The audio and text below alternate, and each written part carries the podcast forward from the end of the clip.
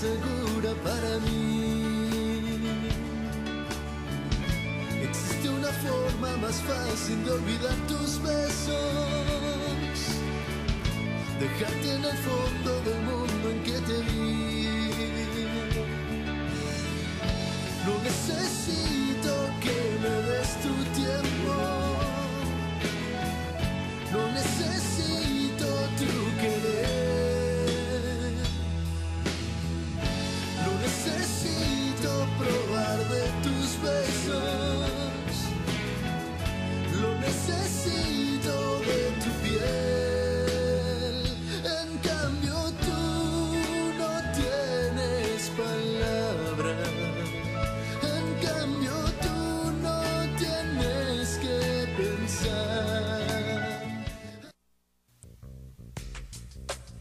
radiomorir.com. Libertad de pensamiento y expresión.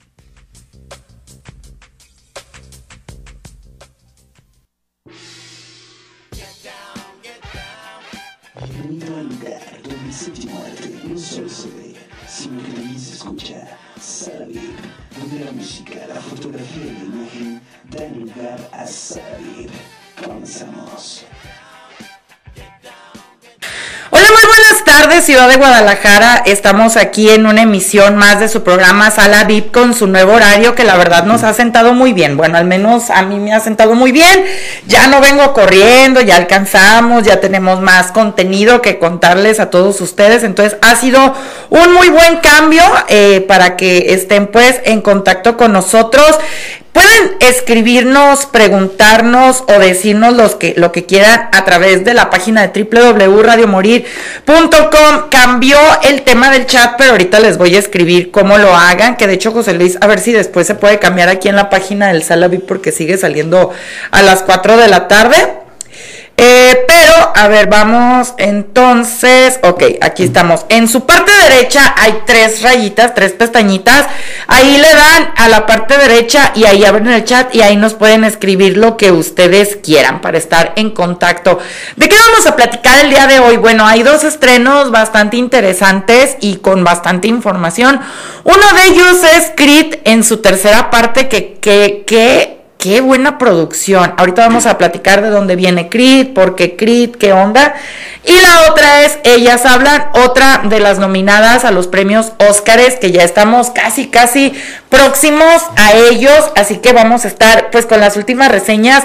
Decirles que está en nuestro canal de YouTube Confusión Musical, reseñas. Tenemos reseñada Elvis, tenemos reseñada todo en todas partes al mismo tiempo. Tenemos reseñada La Ballena, tenemos reseñada Tar. Y esta semana sale la reseña de eh, Ellas Hablan. Entonces, a ver, ¿qué vamos a, a, presenciar esta semana? ¿Cuáles son los estrenos? Hoy es jueves de estrenos, entonces, pues bueno, el día de hoy se estrenan dos películas muy importantes. Una de ellas es Creed en su tercer volumen. ¿Qué es Creed? Bueno, pues antes que nada, por ahí por los ochentas, había un hombre que eh, pues tuvo problemas al nacer y tenía parálisis en la mitad de su rostro y de cierta manera en la mitad de su cuerpo. Este hombre era Sylvester Stallone, que estaba pasando una etapa bastante negra y bastante oscura en su vida. No tenía trabajo, no tenía dinero y eh, pues su papá siempre lo menospreciaba, en la escuela siempre lo menospreciaban, se burlaban mucho como de esta parte que tenía así como eh, pues eh, incapacitante en su rostro. Y él se dio cuenta de que, pues bueno, como no encajaba, como pues eh, tenía como este bullying y todo esto, se mete al fisicoculturismo. En la época de los ochentas, el tema del fisicoculturismo era algo relativamente nuevo. De hecho, en esta época es cuando nacen los concursos, eh, se les empieza a dar un poco más de enfoque a los fisicoculturistas. Y pues él sin dinero tenía de hecho un perro que era su mejor amigo y tuvo que vender a su perro porque no tenía dinero. Imagínense, vender a tu mejor amigo porque no tienes dinero. Lo único con lo que él contaba era un guion, que esta era la película de Rocky. Sylvester Stallone escribe este guion Y se va a los estudios, él era alguien desconocido, nadie, eh, nunca había actuado en nada, nunca había hecho nada, ni de guionista, ni de nada, de nada, totalmente desconocido. Y toda su apuesta estaba en este guion pasó por un montón de estudios que lo rechazaron y, todo esto. Y por fin eh, llega un estudio que le da la libertad creativa y lo que él decía era que la condición para vender este guion era que él protagonizara Rocky, no este personaje. Entonces, pues bueno, encuentra el guion adecuado, el, el estudio adecuado y le dan el presupuesto para hacer Rocky. En la historia del cine hasta el momento no existía ninguna película que hablara del boxeo. En México sí. En México ya teníamos a eh, este Pedro Infante peleándose en el ring con, con, su mejor amigo y le dio un golpe y lo mató. ¿Cómo se llama la película?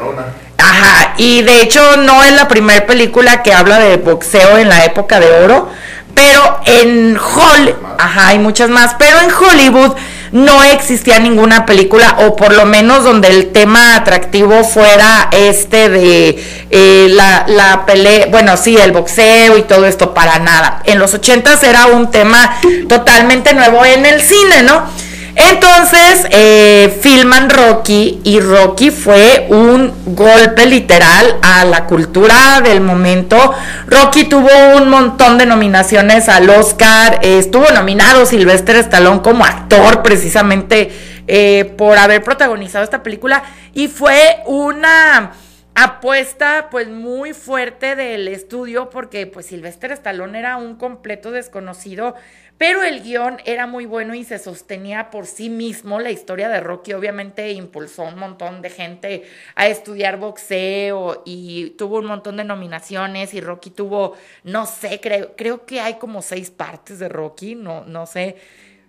Más o menos, entre las más destacadas, pues bueno, hay una muy interesante, donde se da golpes con un ruso todo grandote que me encanta. Esa película sí me gusta la tercera, de hecho, de, Rocky, eh, que es muy buena, y ahí conoce a su segunda mujer, que es esta güera exótica que era como la manager del ruso, ella se convierte en su segunda mujer. Cabe destacar que después del éxito de Rocky, él fue a buscar a la persona que le vendió su perro y compró al perro de nuevo. Y el perro aparece después en una película de Rocky que también después eh, de aparecer en esta película, el perrito desgraciadamente murió. Y también aparece el primer hijo de Sylvester Stallone, que su primer hijo tiene eh, autismo y aparece en una de las películas de Rocky. Y la otra película, otro de los, de los puntos focales o de los eh, actores o de los personajes que se pusieron al tú por tú por, con Rocky, que esa del, del güerote estaba, no mames, le pone una madriza. El otro es Apollo Creed, que es este eh, boxeador de color, también una historia muy interesante y todo. Pasan un montón de años, pasan un montón de décadas. Sylvester Stallone entró a la fama, hizo, deshizo película, Los Indestructibles, Halcón, que también es un guion de él que está bien interesante, muy buena, que es esta de las vencidas. Hace un montón de películas, algunas comedias, otras eh, eh, buenas, unas malas, etcétera, etcétera. Pero a las generaciones nuevas a través de la década de los 2010, de los, antes del, del 2010, él hace un spin-off, eh, porque ya no es Rocky, ya Rocky ya se, se salió de, del tema del boxeo, ya se muere su esposa, se muere el perro, se queda solo, ya es una estrella acabada. Y Sylvester Stallone continúa guionizando esta historia y hace un spin-off ahora con el hijo de Apollo Creed, que está bastante interesante porque también pues aquí nos habla de que Apollo Creed tuvo hijos ahí eh, bastardillos, que no lo reconoció y todo el pedo y pues este morro trae todo el odio, vivió en la calle, el papá lo abandonó, después se da cuenta que su papá era Apollo Creed, que peleaba con Rocky, todo esto. Entonces, pues bueno, en las primeras películas de, de Creed aparece todavía Sylvester Stallone, pero pues ya le dan cuello porque pues ya era un personaje pues ya eh, muy eh, sobre releído, ¿no? Entonces, obviamente, eh, Rocky le pasa la estafeta al hijo de, de Apollo Creed y se vuelve una franquicia bastante interesante, ¿no? Obviamente el actor que hace de Apollo Creed tiene un trabajo físico de primer nivel, ¿no? Porque bueno, si nosotros recordamos las películas de los ochentas, dos figuras enormes eh, del fisicoculturismo en, entran al cine. Una de ellas es Sylvester Stallone, que pues ya les comento cómo es de que llega él a hacerse de la fama que tiene a través de este guion de Rocky, todo lo que tuvo que sufrir para tenerlo. Y el otro es Arnold Schwarzenegger, que bueno, él se hace completamente famoso con estas películas de Terminator, que yo creo que Terminator es la que le acaba de dar el punto final o la cereza del pastel para convertirse en una estrella, que de hecho él a partir de aquí hizo eh, Terminator, Rocky, es, bueno, perdón, Sylvester Stallone hizo Rambo, eh, Arnold Schwarzenegger hace comedias, hace un montón de, de, películas que también hasta hace poco que entrega la estafeta y todavía apareció creo que en la última parte de Terminator ya como un cyborg que envejece también y que ya le rechinan las tuercas y, y todo esto. Y Sylvester Stallone pues sigue con, con, sus películas de los indestructibles, donde mete actores como que ya ahorita eh, ya, ya pasaron de esta generación, porque obviamente pues ellos ya tienen 60, 70 años más o menos. Y ahorita pues es la generación de La Roca, de, del Dave Bautista, de eh, este otro, del, ay, ¿cómo se llama el que sale en el escuadrón? ¿Eh? Hardy. Eh, ¿Cuál Hardy? Es que hay un héroe que utiliza Natman. No, pues sabe de quién está hablando José Luis, pero eh, está, está, estos tres que estoy mencionándole, La Roca de Dave Bautista y el que sale en el Escuadrón Suicida, que ahorita me acuerdo del nombre, que sale con un pantalón blanco y está bien algón, eh, ellos vienen a como si sustituir a estos héroes de acción que conocemos de los ochentas como Arnold Schwarzenegger y, Sylvester Stallone, pero ellos vienen a... ¿cómo les puedo decir? Eh, del ámbito de la lucha libre. Entonces, obviamente aquí ya son totalmente diferentes porque, bueno, estos dos actores de los ochentas vienen del fisicoculturismo y los de esta nueva era vienen de las luchas libres. De hecho, La Roca, ustedes creen que La Roca empezó a luchar después de ser actor y no, es al revés. O sea, Brendan Fraser fue el que lo invita a esta franquicia de la momia como el Rey Escorpión, que después tiene su spin-off del Rey Escorpión y a partir de aquí pues empieza el Dwayne Johnson a hacer un montón de películas que me cae re mal con su cara de niñote, no me, no me gusta, no sé por qué, no me gusta, no me gusta. El Dave Bautista sí me cae bien, ese sí me cae muy bien, eh, eh, en papeles bien interesantes, de hecho... En Guardianes de la Galaxia me encanta. Hay una película de M. Night Shyamalan que está en estos momentos que se llama Tocan a la Puerta, que sale de uno de los jinetes del apocalipsis. Me encanta. En esta comedia que hizo, me encantó también de detective. O sea, tiene muy buenas películas de Dave Bautista, pero pues es otra generación totalmente diferente que vienen a hacer sus escenas de acción, a no necesitar dobles, a aventarse en hilos y todo esto. Cena también. John Cena, ese es el ese nombre, ese nombre me faltaba, John Cena que ya es parte de, del universo. Es otro, es otro que también agarró un, eh, un superhéroe malo, uh -huh. También está participando dentro de las películas y también es luchador. Que es ya hermano de otro luchador, son dos hermanos que luchaban en la eh, WWE, W, ajá. y este y uno de ellos se dedicó al cine y es Jack Hardy que hizo super, un superhéroe de los descendientes de los malos. Uh -huh, de Marvel. De Marvel, sí. Ah, y ahí está. Entonces, pues ahora como que ha cambiado un poquito la dinámica y agarran a gente de la lucha libre para las películas, pero la realidad es de que pues los chidos chidos en su momento son Arnold Schwarzenegger y Sylvester Stallone, que sin ellos esta camada de actores luchadores pues realmente no existiría. Entonces, Pero, este, dime, en dime. esa camada están eh, Nico, Ajá. este, Steven Seagal, Ajá. está, eh, ¿cómo se llama el otro vato?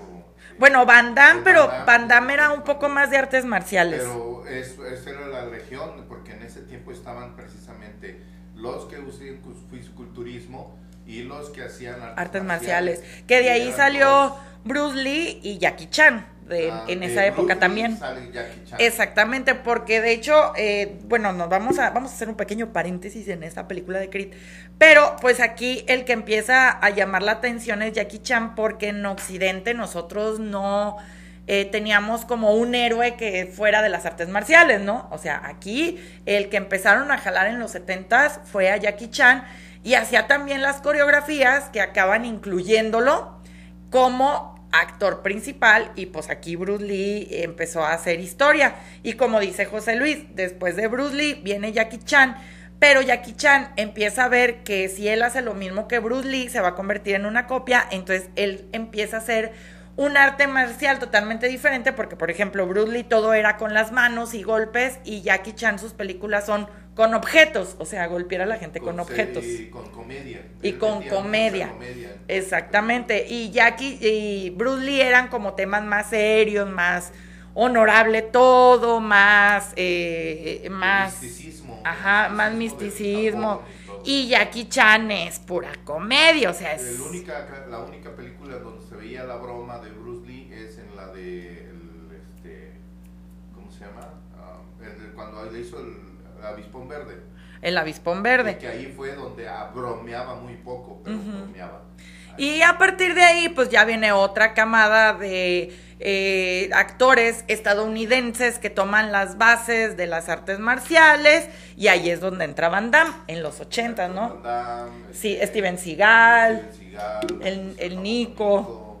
este, todos ellos que eran representantes y algunas otras generaciones muy pequeñas, pues estaba también este señor que también se aprovechó de la publicidad de... de- de Un poco Chuck Norris, ajá. Chuck y Norris. el- Y el, asesino de, de este, el mata asesinos, eh, también era violento, este, Charles, Charles, Charles Manson, algo así. Charles Manson, algo así. Me acuerdo, eh, Bronson, Charles Bronson. Sí, porque Manson otro. era el de la secta. no, este, que era otra competencia precisamente de, de- de- de Jackie Chan, de este, Bruce Lee, de este señor, um, de Chuck Norris. Eh, eran, todo, eran la competencia de ese momento. Ahí está. Y pues bueno, eh, entonces regresamos a, Este es como un brevario de por qué hay artes marciales y por qué hay físico-culturistas dentro del cine. Y pues todo va alrededor de Creed, que está bastante interesante porque está. Bueno, tiene. eh, un- una aceptación casi del 80%. Realmente es una película bien hecha. Miren, yo no soy fan ni de Rocky ni de Creed. Pero la realidad de las cosas es que esta película está muy interesante porque, bueno, yo llego sin expectativas al cine porque no es como un tema que me guste. Pero eh, la realidad de las cosas es de que está muy interesante porque ahora, bueno, pues Adonis Creed ya vimos lo que pasó, ¿no? De ser pobrecito y que la familia no lo quiere, se enamora de esta morra que es artista pero que se va a quedar sorda, entonces ella decide dejar la música, tienen una hija que sale sordomuda, que es como un guiño a lo del hijo de Sylvester Stallone, que nace eh, con autismo. Entonces, eh, después de esto resulta que ya cuando él está, ya había dejado el boxeo y todo, regresa un amigo de él cuando estuvieron en la cárcel y el amigo le dice, es que yo quiero entrar a tu gimnasio porque quiero ser boxeador y tú me lo debes porque por tu culpa estuve 18 años en la cárcel porque resulta que matan a alguien que maltrataba a, a este chico, al hijo de, de, de, de Creed. Y eh, pues resulta que el amigo es el que se va a la cárcel, no Adonis Creed. Y está bien interesante porque, bueno, esta es una historia que solamente la gente que conoce personas que han estado en la cárcel, pues sí regresan como con todo el resentimiento y el odio y quieren acabar a todos. Y este es el tema medular de esta película, que aparte este sujeto que sale de la cárcel boxea sucio, o sea, boxea eh, a, querer matar a la gente, ¿no? Entonces, si hay un momento que hasta te dan miedo los golpes que da. Y las secuencias de pelea están buenísimas. Aparte del entrenamiento físico que tiene cada uno de los actores, o sea, no manches, qué cuerpos, qué cuerpos tan chidos. La única película que le puedes este tipo de proyectos es este, la que hizo Clint Eastwood. Ah, Million. Dollar Baby. Y de hecho, me recuerdan, de- estaba y, y José Luis le acaba de dar en el clavo. Estaba yo viendo esta película y por momentos me regresaba y me acordaba de Million Dollar Baby, que de hecho fue una película también súper nominada. Bueno, Clint Eastwood es un directorazo que a sus noventa y tantos años sigue haciendo películas buenísimas, el cabrón. O sea, fue una- un actor eh, de lujo durante los 50, eh, 60, 70, los puentes de Madison, hizo lo que quiso. Pero como director ha traído pura película nominada al Oscar, o sea, eh, El Gran Torino, eh, está Million Dollar Baby, está esta película El Francotirador, ¿no? O sea, tiene pura película buena, ese hombre, pura película buena. Las, las cartas, eh, este, las cartas estas del Hemingway o Hemingway, es que no me acuerdo de la palabra en japonés, que es, es que es un pueblo. Eh, pero son unas cartas de una de un japonés que las manda a su familia en el tiempo de la guerra, cuando el Pearl Harbor y todo eso. Entonces Esa- está también esa pues película nominada. a los nomás no me acuerdo el título pero sí, Clint Eastwood, y de hecho esa de Million Dollar Baby está muy interesante con esta actriz que ahorita está subiendo en sus redes sociales a sus 45 años su embarazo. Eh, y la verdad es de que es buenísima esa película y todo por un accidente la morra quedó en estado vegetativo, todo por, por no haber quitado el banquillo que les ponen en las esquinas y está basada en una historia real por no quitar el, el banquillo. Y de hecho también está bien interesante porque es una morra que ya sobrepasa la edad que tienen para entrenar, porque se supone que para el boxeo tienen que empezar muy chicos y la morra es una morra que ya empieza grande y que le ponen unas putizas y que ella dice que no y que no y se aferra y se aferra y se aferra porque de hecho creo que es mesera en un lugar, algo así, y lo que quiere ella es tener el título y su carrera despega, pero como despega, se la pagan, ¿no? Todo por culpa de alguien del staff que no quita el banquillo y cuando golpean a esta chica y cae al, al ring, pues pega en una de las cervicales y queda en estado vegetativo porque Clint Eastwood hace de su entrenador, ¿no? Y de hecho, estando en cama, se le empieza a infectar una pierna, le cortan la pierna y hasta que deciden eh, desconectarla. ¿ah? Así es, ella toma la determinación que no quiere vivir eh, porque ya había padecido demasiado tiempo, eh, tanto en la calle como en, este, en su vida, y no quería ser la carga de nadie. Es un momento también de hacer como el tipo de dejarle la responsabilidad al, el entrenador, que sea el, el ayudante, para que lo, la, ¿cómo se llama? le haga la eutanasia. Y luego ver cómo la familia nomás estaba aprovechando así de qué onda, ya firmó, ya, Sí, o sea, ya, ya, ya que se muera, ya queremos su dinero, bien miserable la familia, ¿no? Pero bueno, vayan a ver Creed, eh, una película muy interesante, se lo, no manchen, o sea, se los juro que yo, ay no, los putazos se ven tan reales, tan reales, pues. Y de hecho, había, hay una anécdota que yo estaba viendo que, por ejemplo, este en Creed no existiría sin Rocky. Y a la película de Rocky, donde pelea con este ruso, o sea, Sylvester Stallone, le dijo, pégame. Y el vato, o sea, como, no, sí, pero pégame, o sea, pero pégame. Y lo mandó al hospital, a Sylvester Stallone, de los golpes que le puso el grandote. Ay, no. Pues ahora que hablando de película, la última película hablando de acerca de campeones eh, está la de Diego Luna que acaban de pasar ahí de los canales abiertos, en donde está el documental del gran campeón de César Chávez. Ese documental ya lo vi bien y todo esto, pues obviamente te pasan todos los saberes y pormenores que tuvo el campeón y explicando cómo estuvo que entró al boxeo eh, vendiendo paletas, vendiendo este, es que. Julio César Chávez sí se ve que viene de barrio, barrio, barrio, no como el. Canelo, pues. Pero eh, Al sí, Canelo sí se le ve el pedigrí. Sí, no, él, él lo quería también con pedigrí y toda la cosa, pero en el, en el caso del, este, del César Chávez, eh, él tuvo más hum- humildad que cualquier otro boxeador e inclusive pelea con el azabache y reconoce que el azabache era más duro que él, pero tuvo la fortuna de, de- de golpearlo con un gancho que lo limitó y, y, pues obviamente le ganó. Y, pero dice que estuvo a punto de perder esa pelea, ah, él lo explicaba en su documental junto con Diego Luna. Y así lo llevaron a paseo para todos y, y lo meten hasta la política, la política lo involucra en todos lados, eh, lo consideraban el mejor campeón, el- lo querían denigrar por ser este, gente de barrio, eh, vivían cerca de las vías del tren, donde vivía toda la gente, de la gente pobre, y pues obviamente eh, a muchas veces sacaron esa película con la idea de eh, dignificar a nuestro gran campeón Julio César Chávez. Claro, porque ahorita todos hablan del Canelo, pero antes del Canelo, o No, sea, no, no. de hecho, Sí creo que eh. Julio César Chávez abrió las puertas del patrocinio y de las peleas internacionales. Antes de eso no existen eh, o existirán figuras del boxeo, pero no a ese nivel. Él fue el que empezó a pelear en Las Vegas y a hacer todo el cagadero, ¿no? Las Vegas e inclusive hay un, este, el MGM, este, el MGI, ese es lugar específico para las luchas, para el boxeo. Eh, ahí se presentan todos los boxeadores gracias a su Julio César Chávez Ujú. y es en donde se presentan todos los mexicanos eh, a hacer boxeo.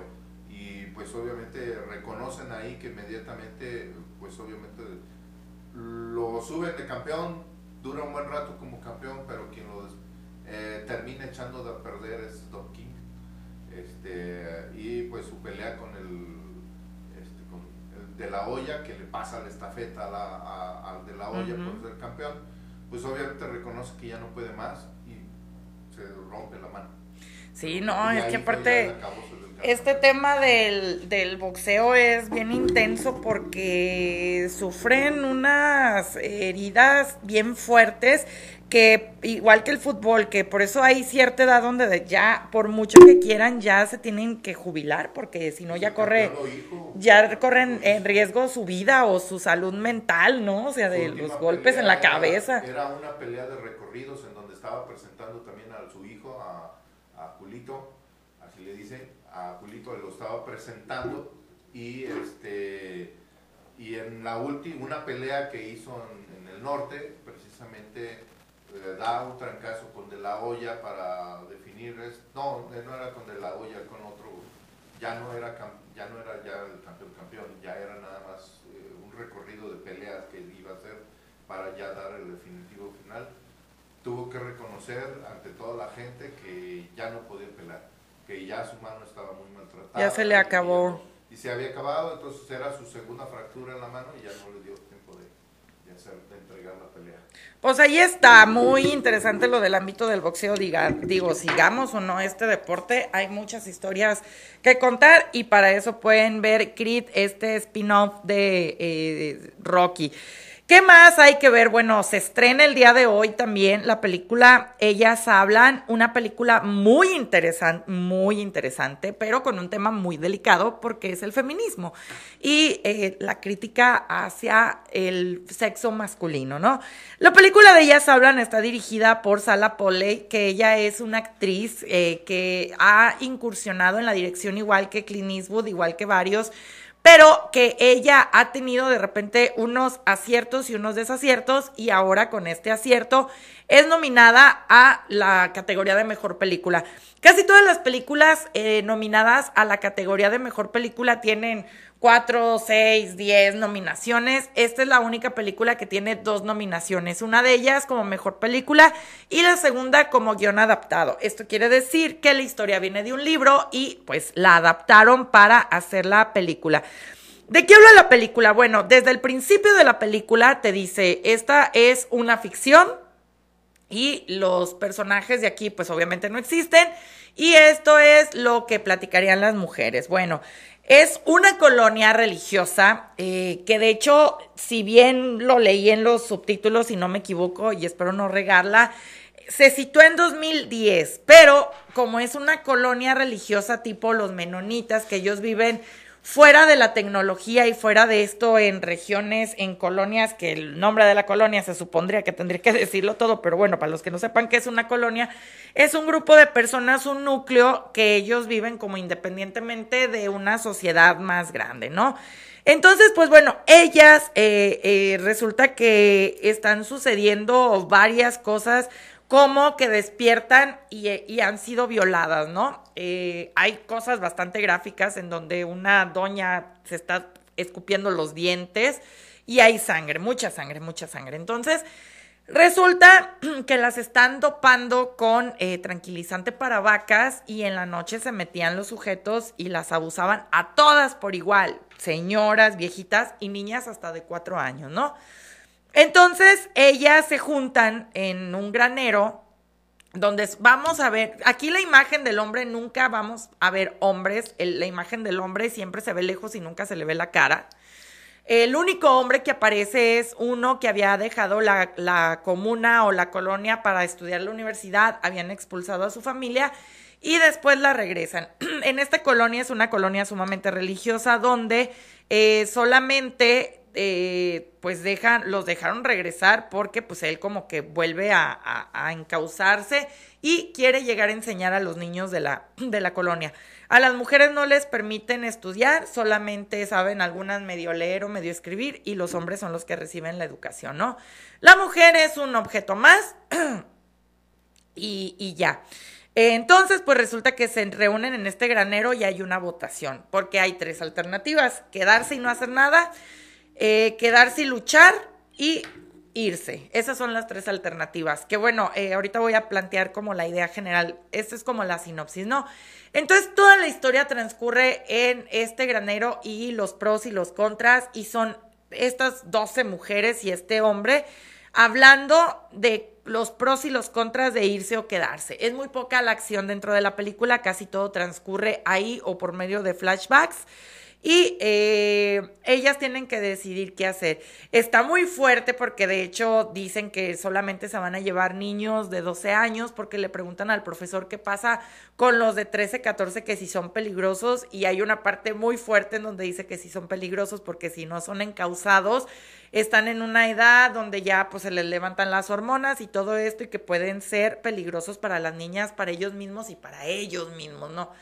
Muy fuerte, pero que tiene que ver con la verdad de la educación, ¿no? Eh, y que tiene que ver con un tema ultra feminista. Obviamente es una situación exagerada, sí, ficticia, sí, pero que no dudo que suceda. Y bueno, si nosotros nos ponemos a ver simplemente los canales de YouTube eh, que hablan de violaciones, de esto y del otro y del aquello, pues esta se va tiernita, ¿no? Porque hay mm, cosas más feas y más fuertes en este universo. Y eh, pues es una película que sí trata un tema muy fuerte, de repente a lo mejor va a haber quien lo vea ultra feminista porque tachan al hombre eh, de que pues él es el que daña a la mujer, no, no la escuchan y todo esto, y de cierta manera creo que es el tema que se ha venido luchando durante gran parte de la historia de nuestra humanidad y hay lugares y hay sectores y claro que hay colonias en donde esto sigue pasando, simplemente hay países donde esto sigue pasando, ¿no? O sea, donde a las mujeres que son infieles las matan a pedradas, donde si se quitan el velo las matan. Eh, sigue pasando esto en todo el mundo, aunque nos creamos que ya estamos súper avanzados y que la tecnología y que el feminismo Sigue pasando esto muchas veces. Y me recordó mucho el libro del color púrpura. El libro del color púrpura también se podría decir que es una eh, literatura feminista, no porque quiera hacer que las niñas se vuelvan feministas, sino que porque también la historia del color púrpura, que también está...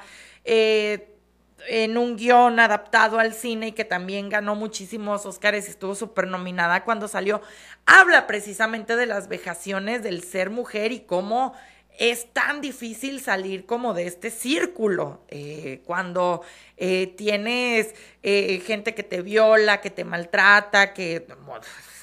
¡Pum! ¿no?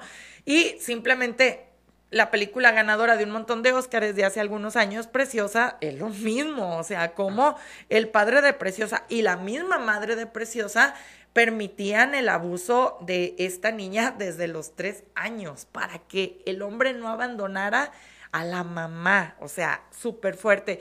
Entonces, bueno, el tema de ellas hablan, obviamente va a entrar a debate de si, si es súper feminista, de si no, que si habla mal de los hombres, que si no. Pero por favor, en estos tiempos todas las películas entran en debate. Acabo de ver que están criticando a la ballena por decir que es una película gordofóbica. O sea, que porque está exponiendo a la persona gorda y... Por favor, es una manera de contar una historia y claro que existen personas con esta enfermedad de eh, la eh, de hecho, hay ah, este series como Kilos Mortales y todo esto de la gordura mórbida. Eh, y pues es un tema real, no es de que sea gordofóbica ni que lo estén estereotipando, pues es que o sea, no sé qué le pasa a estas nuevas generaciones. Yo sé que eh, te voy a tener mucho cuidado en hacer mi reseña de ellas. Hablan precisamente porque eh, sí es un discurso que ataca mucho a muchos hombres esta película. Pero pues es que también es la realidad. O sea, hay un gen eh, en cierto momento del hombre. que si no se hace bien, se vuelve un depredador o se vuelve un violador. Y esto tiene que ver con la educación, sí, pero a la vez no. Entonces es todo un tema muy, muy fuerte, porque obviamente que también hay mujeres que abusan y violan, pero pues en el hombre es como más, no sé, no sé qué pase, no sé qué pasa. Y pues yo me quiero conseguir el libro de ellas hablan, porque si la película está como está, el libro supongo que va a estar dos veces mejor. Eh, ¿Qué pasa? Bueno, de que también no solamente es eh, la mejor película por el tema, sale de hecho Frances McDormand en un paquete, paquete en un papel súper pequeñito, pero es Frances McDormand, o sea, es la de tres anuncios en las afueras, ¿qué les puedo decir? Y ella es de las que dicen que no se quieren ir porque Dios las va a castigar. O sea, y aparte del miedo al hombre es el miedo a Dios. Háganme el cabrón favor, o sea, muy fuerte. ¿Qué pasó, José Luis? No, pues, este, te iba a decir que esa este, es la segunda película que ella hace de ese tipo de, de, formas porque es atacado precisamente la de los tres anuncios a las afueras. En las afueras. Habla precisamente de un asesinato de una chica, ¿no? El ataque a una chica eh, en, este, en, relación a, una violación eh, de parte de unos vecinos y que pues obviamente no se toma en cuenta la versión de la chica en la situación. Entonces eh, se pierde toda identidad en ese momento. Y bueno, si participa en esta otra película, lo hace con toda la intención de marcar precisamente el estilo de películas que le gustan y que le llaman la atención. Ahora, en el otro caso de las películas de obesidad, Está esa de distancias cortas que te decía que es la película mexicana que habla precisamente de la obesidad de un hombre. de la obesidad mórbida también. obesidad mórbida es un fotógrafo que se dedica a hacer pequeños recuerditos ahí en su casa y padece prácticamente, hacerse cuenta que es la versión de, de la ballena, nada más que acá, pues obviamente la trama de la ballena es todavía más sentimental, con la idea de que este, pues pasa otro suceso, ¿no? Otro, otro, uh, otro faceta, otro tiempo. En cambio de la película, esta no es muy vieja, 1900, en el 2000, 2010, 2012, la película hecha por este joven eh, de distancias cortas que habla precisamente de la obesidad y cómo lo trata la gente y cómo lo ve la gente. ¿no? Muy bien para que la vean, porque digo, es exactamente lo dice José Luis, no es la primer película que habla del tema. Ya hay película y sobre todo mexicana. Mexicana, mexicana, o esta, distancias cortas. Distancias cortas. Buscar, búsquenla en YouTube, eh, distancias cortas, la primera película mexicana que habló sobre obesidad. Para que la vean, porque está bastante interesante y pues ya les estaré yo eh, comentando ¿Qué película? Quiero ver el Triángulo de la Tristeza para comentarla con ustedes, para ver si es recomendable o no, porque bueno, dentro de las películas nominadas a Mejor Película no he visto Avatar ni este mm, Top Gun, pero ni se me antoja ni las veré. Pero les doy, pero les doy el tip de que vayan a la Cineteca, ahí la pueden encontrar, es el Triángulo de las... De la Tristeza. De las tristezas y van a encontrar la película de Pinocho también que va a estar, bueno, ya estuvo el día de hoy a las 8 de la noche, pero está con la Cineteca en, está allá en, en la Cineteca del Toro, Guillermo del Toro, eh, en este, Parres Arias y, y Periférico. Ahí van a encontrar ustedes pues varias de las películas, está La Ballena, eh, El Triángulo de la Tristeza. el, espera, ¿qué dice? El espíritu de la isla. Esa me falta de verla también. Está Pinocho para el sábado a las 4 de la tarde. No, sí, ah, es a las 4 de la tarde, es el sábado. Lástima. Eh, estación 14. Va a estar Ellas Hablan también. Tar. Per, Buenísima. Una película que es mexicana que se llama El Hijo. eh, los, Lo que arde también es una buena película. Fabelman, los Fabelman, Fabelman. van a estar. O sea que va a haber muchas películas de el, este, After Zoom, Close, muchas películas de las que van a estar ahí precisamente en, en este, en los Oscars, eh, dominadas o por lo menos promocionadas, ¿no? Sí, o que tienen al menos una nominación, aunque no a mejor película, pero por ejemplo esa de Closer también tiene algunas nominaciones. La ballena no está nominada a mejor película, pero tiene la de mejor actor. Babylon también va a estar. Babylon de Damien Chazelle. Así es que si ustedes la decisión de la decisión de partir, esa es otra película y con amor y furia eh, son otras películas que van a estar del jueves 2 de marzo hasta el miércoles 8 de marzo en la Cineteca. Y si quieren ver acá más cerquita en el Cineforo, pues ahorita les digo la cartelera que va a estar En el Cineforo. Y más accesible también el precio. Sí, pues usted, usted sabe que la universidad pues allá lo pone en 45 pesos, ¿no? El boleto acá también creo que anda en 35 Ujú. en el Cineforo. Y también están películas como Tar, Estación 14, Per, Pinocho. eh, Triángulo de las Tristezas, eh, Ellas Hablan, Close, La Ballena. ah, Pinocho aquí no va a estar en este caso, pero eh, está del miércoles primero de marzo hasta el miércoles 8 de marzo. Entonces vayan a la Cineteca o al Cineforo y van a ver algunas de las películas de, de, este, de las nominadas al Oscar, de las que han estado mencionando aquí en el programa para la Universidad de Guadalajara. Muchas gracias, José Luis. Ya le vamos a dejar de tarea que nos dé las carteleras. Cada, cada jueves te va a tocar, ¿eh? Para que las Pues, vayas la investigando. acá, O de festivales de cine o así, para que ya, ya tengas esa información. Nosotros nos vamos a despedir. Esta es la canción nominada de Lady Gaga, Hold My Hand, de eh, Top Gun Maverick, que yo creo que es la que va a ganar, pero todo puede pasar. Así que vamos a despedirnos con esto. No sin antes decirle que este y todos los programas lo pueden escuchar a través de nuestro canal de Spotify. Búsquenos como Confusión Musical y ahí metemos un apartado para Sala VIP. Ya nos vamos. Gracias, José Luis. Hasta luego. Adiós.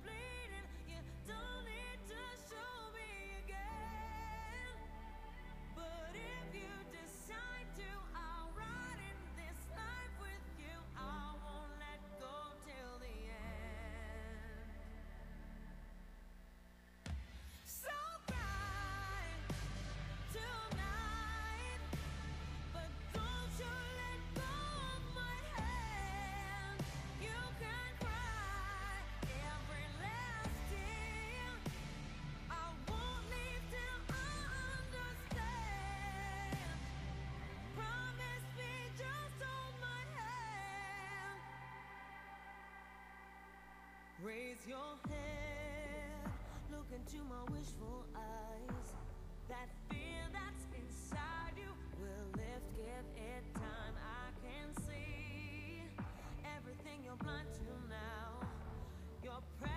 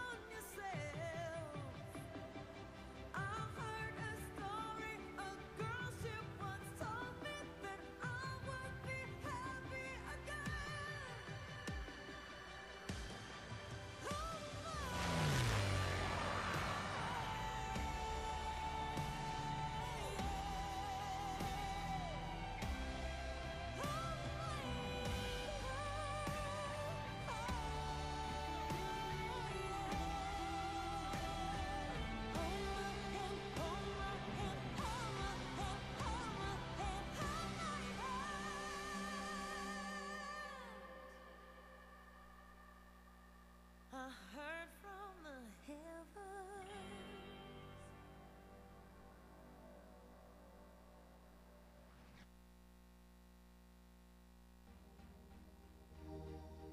Porque el cine no solo se ve, sino que también se escucha. Te esperamos la siguiente semana en Salavip.